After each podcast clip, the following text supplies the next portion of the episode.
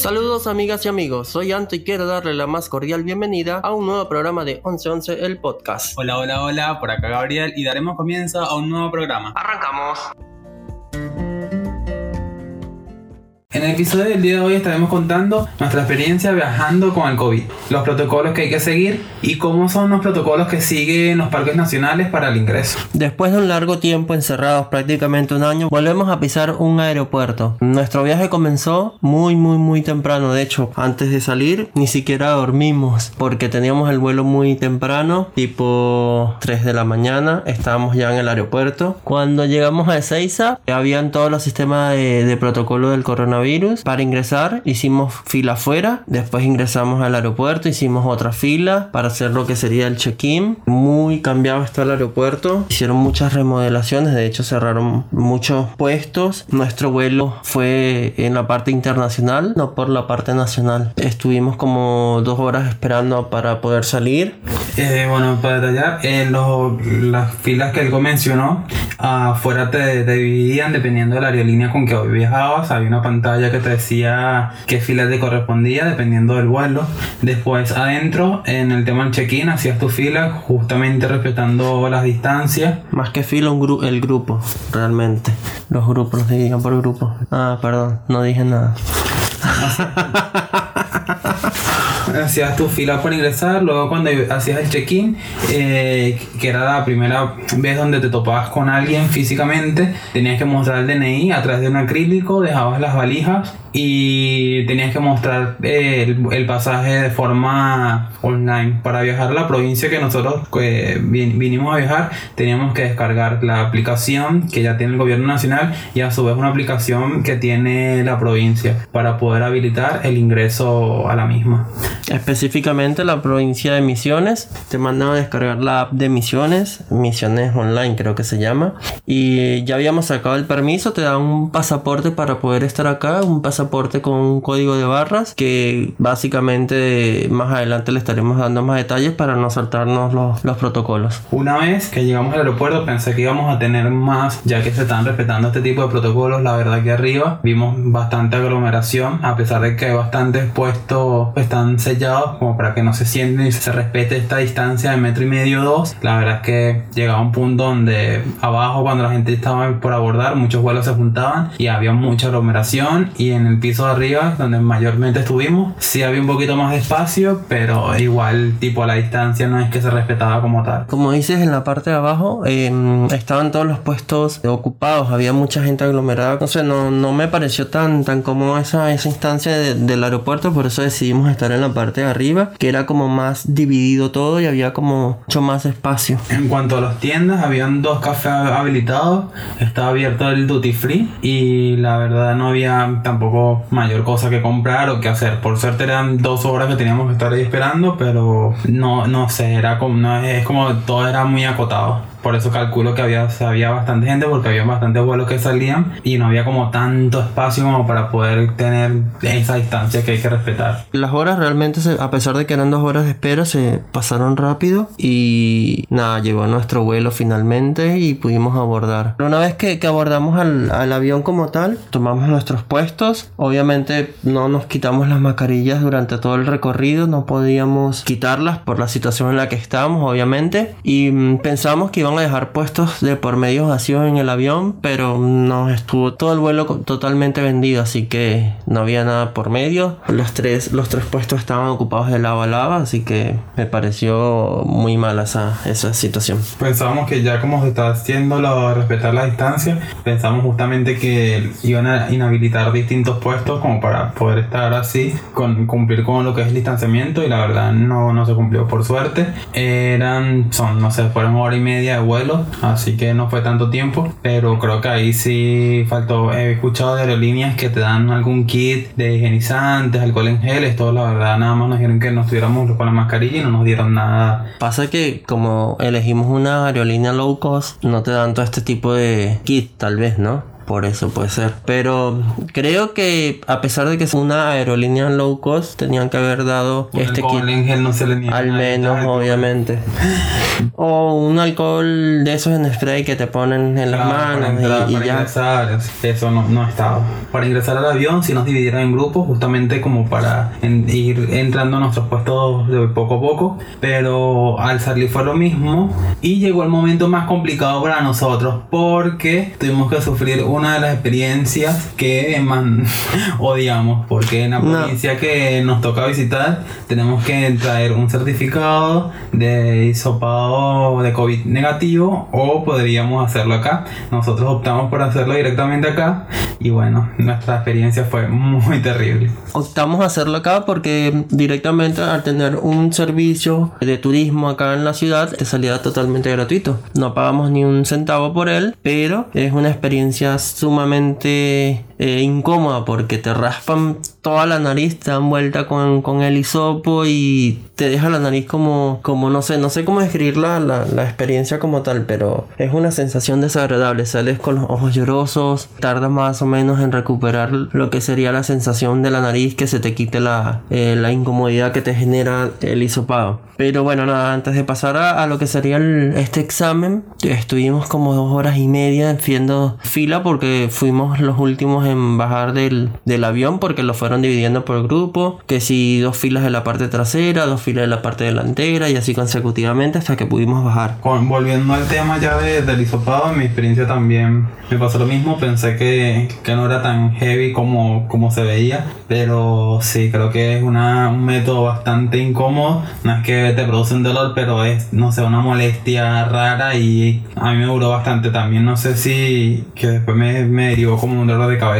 Claro, también nosotros veníamos, yo venía sin dormir, bueno, nosotros veníamos sin dormir de toda la noche porque el abuelo teníamos que estar en el aeropuerto a las 3 de la mañana, así que eran, no sé, las 8 de la mañana, 9, cuando me hicieron hisopado y bueno, entre una cosa y otra creo que estuve hasta las 12, 1 en la tarde la molestia así en la nariz y bueno, dolor de cabeza. Pero nosotros lo comentamos que era tipo nuestro respeto a todos los actores, actrices o gente de- del entretenimiento que día a día se tiene que someter a- al hisopado porque la verdad que es algo que, no sé cómo decimos, no duele, pero es una sensación muy incómoda y además no es que se te quita a los dos minutos. No sé cómo será la experiencia de ustedes, pero a mí me duró bastante, entonces imagínate poder hacer este tipo de actividades con esa molestia, es como que bastante fastidioso. Y a mí justamente la primera vez me lo hicieron, pero yo me empecé a mover tanto porque la sensación que me producía era tan incómoda que eh, la persona que me hizo el examen me lo, me lo sacó. Upa, chinazo. y después me hice, eh, me lo, me lo puso de vuelta y me dijo que tratara de respirar por la boca y empezó otra vez a darle toda la vuelta que podía para poder hacer la muestra. Pero bueno, finalmente la, la cumplí y, y fue todo negativo porque realmente no estamos saliendo sin tapabocas. Bueno, entonces una vez ya con eso pudimos poder salir del aeropuerto y continuar con nuestra travesía. Eso sí, antes de llegar al hotel, les recomendamos que al salir del aeropuerto, si algunos de ustedes vienen a Misiones, al salir directamente de- del aeropuerto están como unos buses que te llevan directamente al hotel, le, le pagas eh, la cuota que ellos te digan y mm, te buscan y te traen al, al hotel. De hecho, te llevan a, a las zonas recreativas donde vayas a ir posteriormente. Es muy económico y bastante cómodo. O sea, si quieres agarrar y tener una comodidad, porque la verdad no sabemos, por lo general, cuando hemos viajado, los taxis por lo general te quieren arrancar la cabeza porque, bueno, están allí. Pero este servicio de. son unas vans y son bastante cómodas y bastante económicas.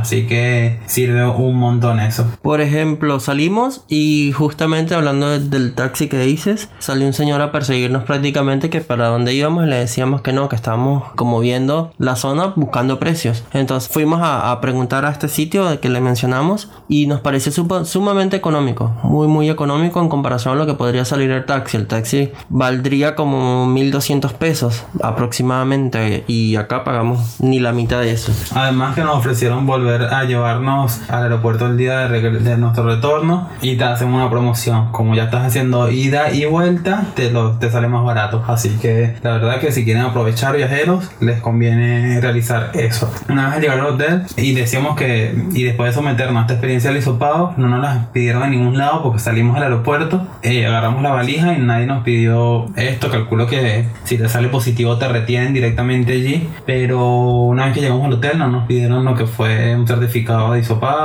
eh, eso sí, nos, nos anunciamos, todos tenemos el barbijo, mm, la señora de la recepción tiene sus acrílicos, todos los protocolos así y, estamos acá. Justo que le, que le mencionamos eh, a la empresa que nos estaba trasladando, con ella misma contratamos el servicio para que nos llevara a las cataratas de Iguazú, una experiencia demasiado buena, aprendimos muchas cosas sobre las formaciones de, la, de lo que serían las cataratas, cuántos recorrieron para estar allí en esa posición, la señora que nos sirvió de guía nos estuvo explicando que más adelante cataratas no podrían pertenecer ya ni a Brasil ni a, ni a Argentina. Antes de adelantarnos, es importante que aprendimos gracias a que el Parque Nacional está teniendo también sus debidos protocolos, ya no recibe 8.000 personas como nos explicaron ayer, sino que están recibiendo grupos reducidos justamente para que no haya aglomeración. Teníamos guía básicamente porque, porque el parque, tras una ordenanza, emitió que eh, para el ingreso al parque sí o sí tenemos que tener una guía. La verdad, nosotros se nos, se nos hizo más cómodo porque justamente es lo que dice él, aprendimos un montón de datos que por ahí que si uno va solo te pierdes porque realmente vas a disfrutar el paisaje y es muy hermoso, pero realmente todos estos datos de una persona local que tiene más de 20 años trabajando sirve un montón porque realmente más allá del paisaje vas aprendiendo cómo se da, cómo se fue formando y todo está que Anthony fue explicando. Entonces, esto, la verdad que el costo del guía es algo también súper barato, no es que te arrancan la cabeza y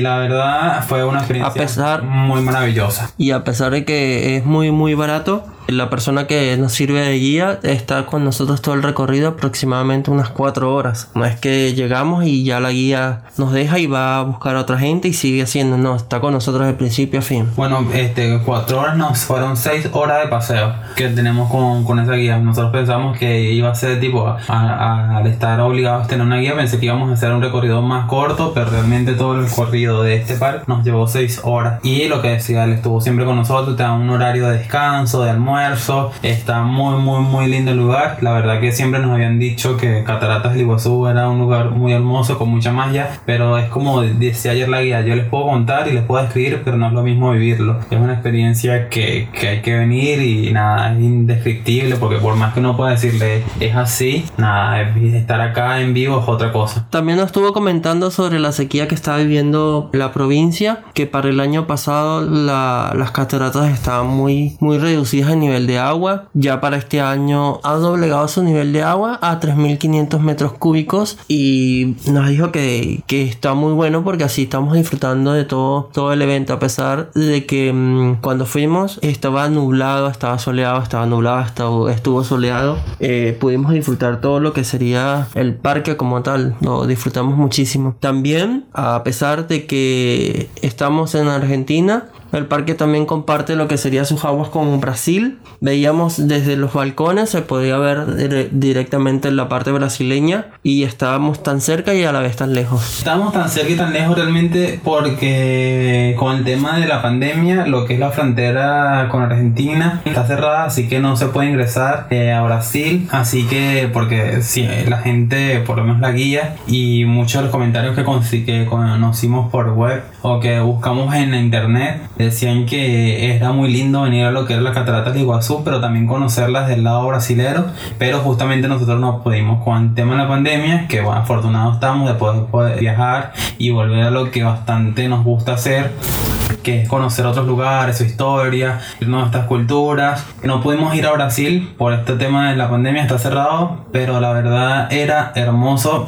ver, tipo, no sé, nosotros estábamos a un punto desde balcones, como decía él, y mirabas la vista al frente y veías el Parque Nacional de Foz de Iguazú y a la gente brasilera allí también viendo el parque y viendo las cataratas y era como te daba esa sensación de nada, cruza el río y puedo estar allí, pero nada, no, no se puede. Una de las cosas que bastante nos encantó es que del lado brasilero se puede realizar una un paseo en helicóptero a través de todo lo que es las cataratas y nada, del lado, del lado argentino no se puede porque hay una prohibición por el tema de la contaminación sonora, pero la verdad provoca mucho, uno son dos experiencias, tener la experiencia de poder estar en un helicóptero y dos, sobrevolar las cataratas, porque una cosa es decirlo, las cataratas suenan nada, pero la verdad que es imponente la cantidad de agua que cae, la caída, o sea, es un paisaje, la verdad que no tiene desperdicio. Sales empapado totalmente de, acá. También la guía turística nos comentó que a pesar de que Brasil tiene la mayor parte de, lo que sería la visibilidad,